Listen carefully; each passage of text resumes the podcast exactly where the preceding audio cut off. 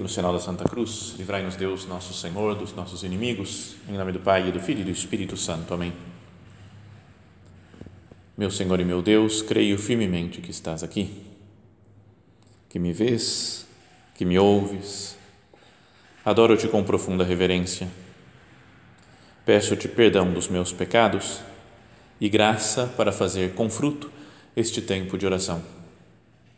Minha Mãe Imaculada, são José, meu Pai e Senhor, meu anjo da guarda, intercedei por mim.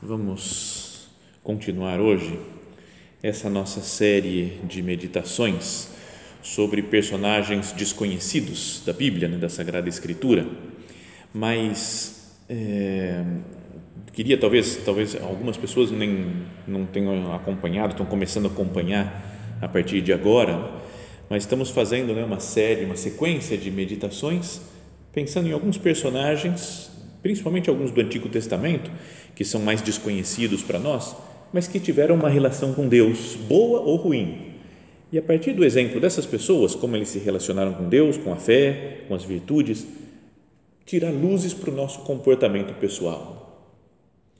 Então hoje queria falar de um homem dos maus. Esse daqui não, acho que não vai ter coisa muito boa para tirar da vida dele, como exemplo. É um rei Acás, rei de Judá. Lembram que já falamos, é conhecido também, que o, o reino né, de Israel, depois de ter hum, do povo de Israel ter chegado na Terra Prometida, Deus deu três reis que foram os principais reis: né? Saul, depois Davi, que estava todo mundo reunido sob o, o comando de Davi, e seu filho Salomão. Mas depois que morreu Salomão, começou a divisão entre os dois reinos. Eram os dois personagens, né, que eram Jeroboão e Roboão, começaram já a fazer uma divisão entre reinos do sul, que era o reino de Judá, e os reinos do norte, que eram os reinos de Israel. Então, e aí o livro dos reis da Sagrada Escritura vai falando né, das, de, de cada um dos reis, tanto de Judá quanto de Israel, contando coisas muito breves da vida de cada um deles. E, e a verdade é que em Israel teve reis muito ruins, são poucos os que se salvam de Israel, enquanto que em Judá a coisa foi, acho que um pouco melhor, né? pessoas que, os reis que obedeciam mais a Deus Nosso Senhor. Então, fala, por exemplo, no segundo livro dos reis, do, de um rei que se chamava Joatão e que foi um rei bom. O pai dele já tinha sido bom, que era o Osias. Então, são reis que, apesar de terem feito coisas erradas, como todos os seres humanos, mas procuraram fazer a vontade de Deus. Mas o filho do Joatão foi o que há de pior. Um rei péssimo, Acás, que desagradou muito a Deus. Assim diz a Sagrada Escritura, né, que ele reinou 16 anos em Jerusalém. Né, Jerusalém era a capital do reino de Judá, o reino do sul. E não fez o que era reto aos olhos do Senhor, seu Deus, como fez Davi, seu pai, mas seguiu o caminho dos reis de Israel né? foi fazendo as coisas erradas, ofensivas a Deus, como o povo de Israel fazia. Chegou a sacrificar o seu filho no fogo, segundo os costumes abomináveis das nações que o Senhor tinha expulsado diante dos filhos de Israel. Então, para agradar outros deuses, chegou a sacrificar o seu filho. Então, era, era muito do mal esse acaso. E depois ainda falava que ele sacrificava e queimava incenso nos lugares altos, nas colinas e sob todas as árvores frondosas. Isso explicando que ele ia construindo outros altares, não para o Deus de Israel, o Deus verdadeiro, mas para outras divindades pagãs que iam se introduzindo dentro do povo. E ele construía altares, construía templos né, para esses e oferecendo ainda sacrifícios para esses outros deuses. Então, a situação era quando ele subiu no trono de Judá que estavam continuamente, sempre, né, em guerra com, os reino, com o reino de Israel. sempre divididos em conflitos, em guerra. E em determinado momento, quando ele reinava em Judá, o Acás, o reino de Israel, no norte, se juntou com o reino da Síria, mais ao norte ainda, e falaram: vamos atacar Judá e vamos tomar posse de Jerusalém. Então ia ser uma grande, uma grande invasão da terra do reino de Judá. E, obviamente, o rei Acás sentiu um grande medo e começou a pensar: o que, que eu faço para defender o meu reino? O que, que eu faço? Eu vou fazer aliança com outros países, com outras nações de fora para vir me ajudar na guerra e combater para eu conseguir defender Jerusalém. Mas nisso aparece um profeta, dos maiores profetas, talvez dos, dos que escreveram coisas na Sagrada Escritura, talvez o profeta mais famoso, o profeta Isaías.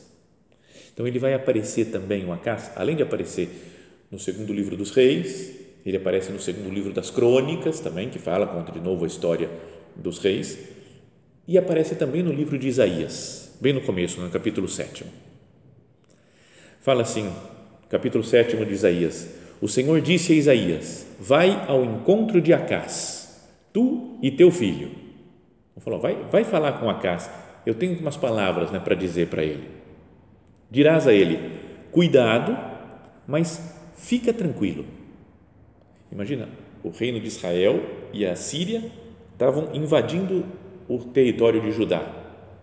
E a mensagem de Deus através do profeta Isaías era: cuidado, toma as providências que você pode tomar, mas fica tranquilo, não tenhas medo, nem te deixes abater por causa desses, desses dois gravetos em brasa e fumacentos. Não, não se deixe, ele, ele despreza, né? Deus fala assim, ó, esse, o reino de Israel ou o reino da Síria são desprezíveis, não vão fazer nada contra vocês, contra o reino de Judá, contra a minha capital, Jerusalém. A Síria e Israel planejaram o mal contra ti. Vamos atacar Judá, sitiá-lo e conquistá-lo para nós e nomear novo rei, o filho de Tabeel. Mas assim diz o Senhor Deus: o plano fracassará, nada acontecerá. Então é uma segurança que Deus transmite para esse rei a casa. Fala, eu estou do seu lado, fica tranquilo, confia em mim que nada vai acontecer. Eles querem te destruir, querem nomear outro rei para tomar conta de Jerusalém e do reino de Judá, mas o plano fracassará, nada acontecerá. Mas o Acás, em vez de confiar em Deus, já tinha planejado fazer uma aliança com a Assíria, não a Síria, mas a Síria e falou: Vou pedir para o rei da Assíria vir me ajudar e assim eu vou combater e vou vencer Israel e a Síria. Mas Deus tinha falado: Não faça nada, o plano fracassará, nada acontecerá, confia. E então tem aquela, aquele momento famoso: falou, O Senhor continuou falando com a casa e disse, através de Isaías: Pede um sinal ao Senhor teu Deus, quer da profundeza da terra, quer das alturas sublimes. Deu até a possibilidade, falou: Acas, pode pedir o que você quiser, eu vou fazer um sinal aqui, o que você quiser eu faço para te provar que Deus está do seu lado e que você não vai perder essa guerra. E qual foi a resposta de Acas? Fingiu humildade, como se ele fosse né, reconhecido da sua miséria, e falou: Não pedirei, nem tentarei o Senhor meu Deus então, sabe que ele já estava querendo trair o mandato de Deus de não se preocupar, de não ter medo. Já estava fazendo umas alianças exteriores para se defender, porque confiava mais no seu poder de organização, nos seus, nos seus dotes políticos, do que em Deus. E ainda deu uma de humilde. Falou, não, não vou tentar Deus pedindo sinais, não quero isso, porque não é bom pedir sinais. Então Deus falou, né, através de Isaías: Ouvi então vós, casa da casa de Davi, será que achais pouco incomodar, os homens e passais a incomodar até o meu Deus? Pois bem, o próprio Senhor vos dará um sinal. Mesmo sem vocês pedirem, vou dar um sinal do mesmo jeito. Eis que a jovem conceberá e dará à luz um filho, e lhe porá o nome de Emanuel. que significa, vai dizer depois no Novo Testamento, São Mateus, que significa Deus conosco. Deus está do nosso meio, Deus vive conosco. Então, essa frase aqui de, de, de Isaías é usada depois no cristianismo né, para falar da vinda do Messias, o Deus conosco. Mas também alguns estudiosos falam que também tinha um sentido de logo depois o descendente do Acás ia ser um rei muito bom. E de fato foi o rei Ezequias, que não seguiu o estilo do seu pai, o modo de fazer as coisas do seu pai, mas foi muito fiel a Deus. E parece que a mulher do Acás, nesse momento, já estava grávida. É? Por isso, né, diz que uma jovem conceberá e dará à luz um filho e porá o nome de Emanuel. Depois tem um, uma complicação toda da tradução, que pode se entender como virgem, e então se aplica também à Virgem Maria, uma virgem que concebeu e deu à luz ao filho Emanuel, nosso Senhor Jesus Cristo. Mas continuando na nossa história. Então, mesmo com esse sinal, mesmo Isaías falando para Acás se tranquilizar e ficar sereno, porque nada de mal ia acontecer para ele, ele entrou em contato com o rei da Assíria, que se chamava Teglat Falassar, terceiro, como se não bastasse um só com esse nome doido, né? Teglat Falassar, ele já era o Teglat Falassar terceiro. E para agradar o rei da Assíria e falava, eu preciso de você, vem aqui me ajudar, ele mandou muitos tesouros que ele arrancou do templo de Jerusalém, ouros, pedras preciosas, e mandou de presente para o rei da Assíria. Ou seja, desprezou o templo de Deus, usou o seu, né, desprezou o mandato de Deus para resolver o seu problema. E de fato, o rei da Síria aceitou, veio até Jerusalém e era poderoso o reino da Assíria e expulsou os sírios e os israelenses. Expulsou de lá. Então ficou, entre aspas, parecia livre.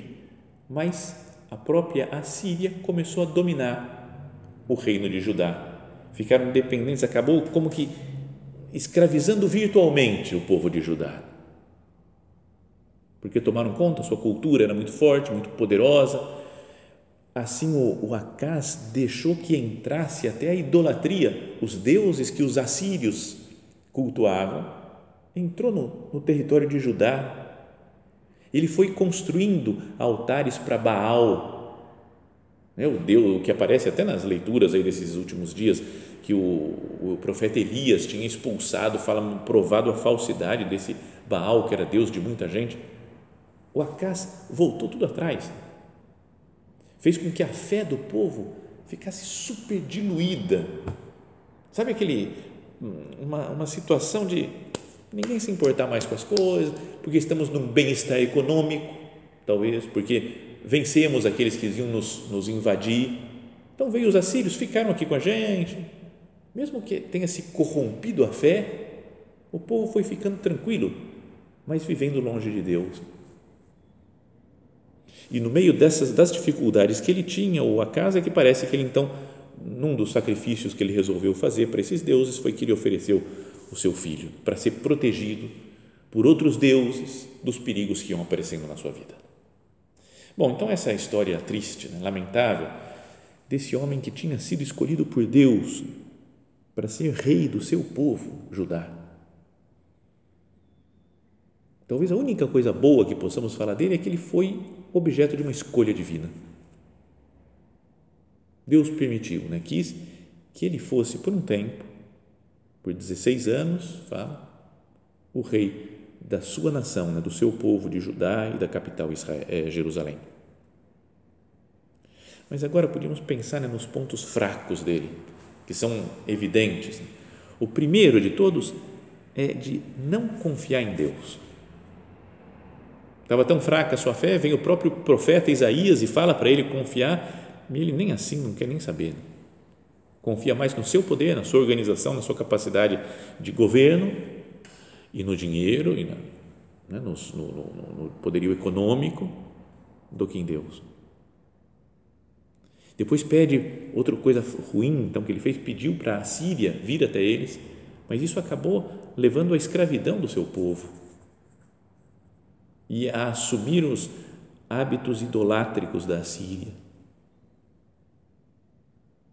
E depois ainda termina sacrificando o seu filho aos deuses. Então,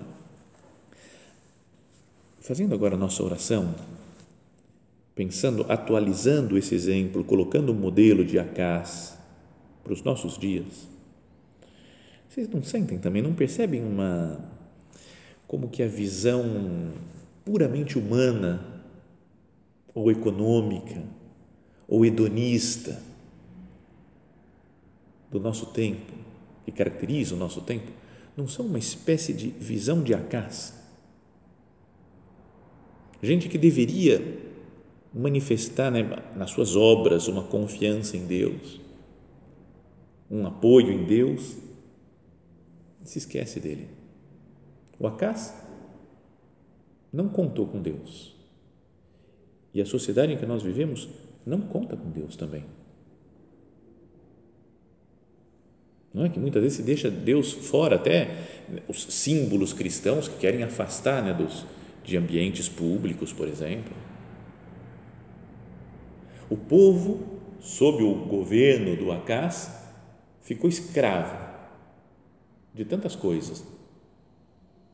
Ficou idolatrando outros deuses. E não é uma imagem, às vezes, do nosso povo, da sociedade que nós vivemos, por se afastar de Deus, procura outros deuses.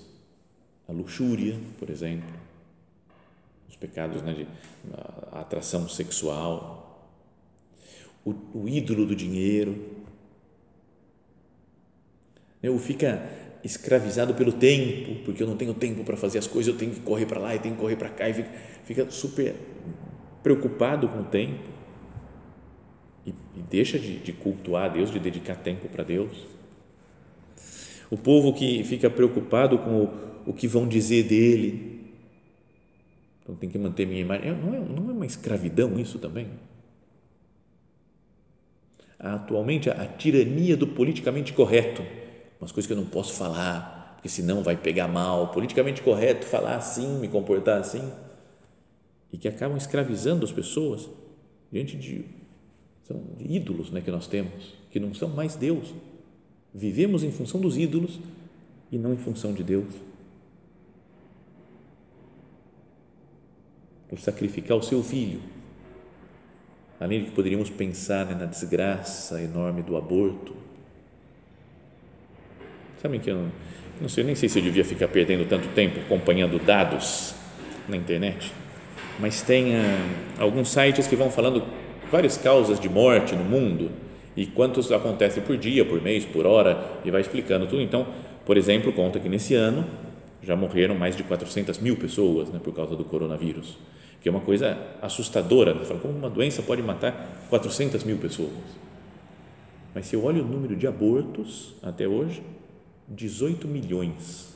Não tem nem comparação com o coronavírus. É dezenas de vezes mais alto o valor, o número não é como um acás que existe pelo mundo e que vai oferecendo os seus filhos. Mas depois, até entendendo um sentido espiritual, isso. Pessoas que deviam cuidar né, do seu povo, ou do seu rebanho, um padre, um pastor, o que for, e que acaba vendendo, né, abandonando o seu povo por, por, por cultuar outros ídolos e não o verdadeiro Deus. Alguém comentando essa passagem, essa, esse personagem da Sagrada Escritura, dizia: compartilhamos do pecado de Acás quando, diante das falhas e das provações, nos afastamos de Deus. Diante dos problemas, das dificuldades, eu não vou procurar apoio e não vou recorrer a Deus, mas as minhas ideias, as minhas organizações, em vez de nos arrependermos dos pecados e pedir ajuda a Deus, nós, como Acás, apelamos para outras fontes de ajuda. Nossas próprias habilidades, o dinheiro, os hábitos prejudiciais, as compensações. E os resultados às vezes servem só para aumentar as nossas circunstâncias trágicas. Senhor, será que eu não estou procurando em, em outras coisas a solução para os meus problemas? Não sei como encarar as dificuldades que aparecem pela minha vida porque eu fujo procurando outras coisas que me dão prazer, que me dão consolo. As dificuldades da minha vida, como teve dificuldade o Acás, essa invasão dos, do, dos israelitas e dos sírios. Essas dificuldades na minha vida, elas me aproximam de Deus, me fazem confiar mais em Deus ou me fazem esquecer de nosso Senhor e procurar ajuda em outras coisas? Imagino que o Acás deveria estar com muito medo quando foi anunciado a ele que esses exércitos tinham se unido no norte e iam invadir a sua cidade. O medo que nós temos diante das coisas não deveria ser desculpas. Desculpa para nós virarmos as costas para Deus. Qualquer medo que nós tenhamos, medo de morrer, medo de ficar doente, medo de ficar mal diante das pessoas. Diante do medo que eu sinto, que é normal, que cada um de nós sente, o que, que eu faço? Eu recorro a Deus? Tenho feito isso? Ou recorro a outras coisas? Mesmo que não pareça muito razoável humanamente né? recorrer a Deus, falando o que, que Deus vai fazer com isso? Eu é que tenho que resolver o problema. A minha fé influencia nas minhas ações concretas de cada dia.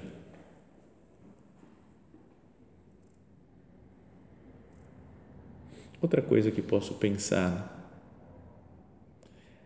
é, o Acás ele olhou para o rei da Assíria, o Teglat-Falassar III, como a salvação para ele. Agora eu vou me salvar me unindo a esse rei se salvou daquela situação, mas acabou sendo escravizado, obedecendo esse rei, e o povo acabou com uma, num, num culto idolátrico aos deuses da Síria. Nós também não temos uma coisa assim de, às vezes, se apoiar em uma pessoa ou em uma coisa, falar, isso é que vai me dar segurança. E depois essa pessoa essas coisas acabam me escravizando. Não existe isso. Né? Vamos pensar agora na nossa oração. Fazendo silêncio diante do Senhor e nos perguntando, pedindo luzes para que Deus nos mostre. Jesus, tem alguém, alguma pessoa, alguma coisa que eu acho que estão nelas, nessas pessoas, nessas coisas, a felicidade, mas que acabam me escravizando. Quando eu perco alguma coisa, ou quando eu perco a pessoa, o mundo parece que acabou. É natural, muito se entende, né? uma pessoa, sei lá, que foram casados, marido e mulher por muitos anos e que depois morre o marido ou morre a mulher. É natural que o outro fique mal, uma mãe que perde um filho, por exemplo. É natural que sofra, que pareça que por um momento perde o sentido da sua vida. Mas isso nos faz pensar em quem eu ponho a minha esperança Em quem eu ponho a minha esperança? É em Deus, só em Deus ou, ou nas pessoas que estão ao meu redor, ou em coisas? Coisas que eu tenho a minha casa, o meu carro, o meu, esse objeto.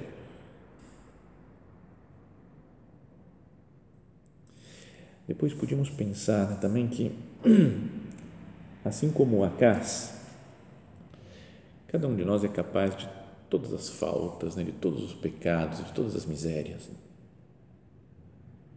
mesmo tendo pessoas muito boas do lado. O, falávamos lá que o Acás, ele tinha né, o seu avô, que era o Osias, o seu pai, Joatão, o seu filho, depois até que ele podia ver o exemplo já do filho que estava crescendo, que era o Ezequias. Gente muito boa. Bons, foram bons reis de Judá. Mesmo tendo pessoas boas do seu lado, ele se perdeu e a gente pode pensar, meu Deus, quanta gente boa eu tenho do meu lado. Meus pais, que me ensinaram tantas coisas maravilhosas, meus irmãos, as pessoas da igreja, as pessoas aqui do centro cultural, do Opus Dei. Exemplos de santos na história da igreja. Não é de os santos que nós tenhamos devoção, primeiro a Virgem Maria, São José, cada um né, que tem o seu santo, né? São José Maria, Dom Bosco, Madre Teresa de Calcutá, Papa São João Paulo II, São Francisco de Assis, tanta gente boa, tantos exemplos, e nós, perdão, Senhor, somos capazes de te abandonar, de virar as costas para você.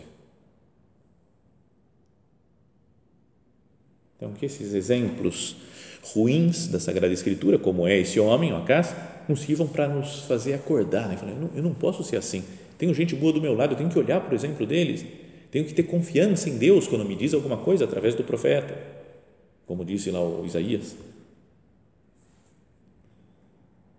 Nós aprendamos disso, então, ser pessoas humildes, que não confiam em si mesmo, mas que devem confiar em Deus. Que essa esse, olhar para esse personagem nos faça também rezar até pelas autoridades civis, religiosas do nosso país ou do mundo. Sabe que o São José Maria, ele quando ia fazer essas visitas que fez pela Península Ibérica, depois por toda a América, quando acabavam os encontros com as pessoas lá, ele falava, vamos rezar pelas autoridades civis, religiosas, militares, porque as autoridades tem na, na igreja no Estado, tem que tomar decisões que são importantes. Como o Acas tinha que tomar uma decisão, o que, que eu faço? Eu entro em guerra com esses que estão vindo guerrear contra mim? Faço aliança com outros povos? Era uma situação difícil. As pessoas, as autoridades têm situações difíceis para resolver. Portanto, rezemos para elas para que executem a sua função segundo a vontade de Deus. Que não tenham medo, como Acas teve medo né, de confiar em Deus, que elas não tenham medo. Que se baseie em visão humana, mas não puramente, simplesmente numa visão humana. Porque as pessoas que têm autoridade sobre um, um grupo de pessoas podem causar muito bem ou muito mal, dependendo da resposta que elas dão para Deus. É uma coisa que nos faz tremer, pelo menos para mim, né, os padres. São José Maria falava também que um padre, falava, reza pelos padres, porque eles nunca se condenam ou se salvam sozinhos. Se um padre é santo, ele leva muita gente para o céu com ele, porque ele anima a sua comunidade, as pessoas com quem ele, que ele atende mas se um padre é um pecador perdido por aí, ele leva para, para o inferno muita gente com ele. Então, rezemos pelas pessoas né, que têm autoridade civil, eclesiástica, para que não sejam acás. Isso para um pai de família, para uma mãe de família, serve para todo mundo. Agora, o que é bonito de pensar é que, mesmo o acás não confiando em Deus, o Isaías falou: Deus vai dar um sinal a si mesmo. Não quero nem saber. Você não pediu, você não está confiando, mas não me importa. Eu vou dar um sinal. O Ezequias mantém daí a dinastia davídica, continua sendo, eram descendentes de Davi, podia ter perdido tudo e para Israel, continuou na casa de Davi o reinado. Mesmo nós sendo pecadores, Deus fala: vou dar um sinal. O meu filho que vai nascer da Virgem e vai se chamar Emanuel, que quer dizer Deus conosco. Apesar dos pesares, apesar das nossas misérias, das nossas limitações, Deus continua a nos amar. Lembra aquilo que São Paulo falava? Que é difícil né, encontrar alguém que morra por um justo. Né, por um pecador, nem pensar. Mas quando nós éramos pecadores, somos agora pecadores, Deus enviou seu Filho para morrer por nós morreu para nos salvar. Não deveria pensar nisso, né? minha maldade, meus pecados e a bondade infinita de Deus. Já contei isso, perdão que repita essas histórias, mas me contaram, eu não lembro, porque eu era muito pequeno, me contam que meu pai uma vez salvou a minha vida. Cada um tem a sua história de salvação da vida. Mas que eu entrei na rua de algum jeito e não, sem ver, não, não entendia o que era uma rua e veio um Gordini. Acho que a maioria nem sabe mais o que é um Gordini. Era um carro, antigamente, que eu também já não sei, acho que mais reconhecer como que era o Gordini. E o carro veio para cima de mim e meu pai pulou na frente e segurou o Gordini. A minha imaginação é que ele carregou nos braços praticamente né, o, o carro, foi super-herói, não sei como foi exatamente, mas o homem que estava dirigindo o carro veio no meu pai, parou e eu não fui atropelado quando eu devia ter acho que 3, 4 anos. Então, o que faz Deus é isso daqui. Morre para nos dar vida. E foi anunciado a primeira vez por Isaías aqui, falando: vai vir Deus conosco. Avisou para Acas e Acas não escutou e tomou as decisões erradas. Senhor, que eu tome as decisões certas por saber que você vem para mim, que você é o Deus conosco, que você fica conosco, morre por nós para nos salvar, ressuscita e nos redime. Somos pecadores como Acas, mas temos a, a bondade de Deus, Cristo nosso Senhor, que morre por nós e nos perdoa. Vamos terminando a meditação. Que Maria Santíssima, que viveu em tudo sempre a vontade de Deus, nos ajude né, a não olhar para esse exemplo do Acas, para imitá-lo, mas para falar: eu quero ter uma vida totalmente diferente, uma vida de confiança plena em Deus nosso Senhor.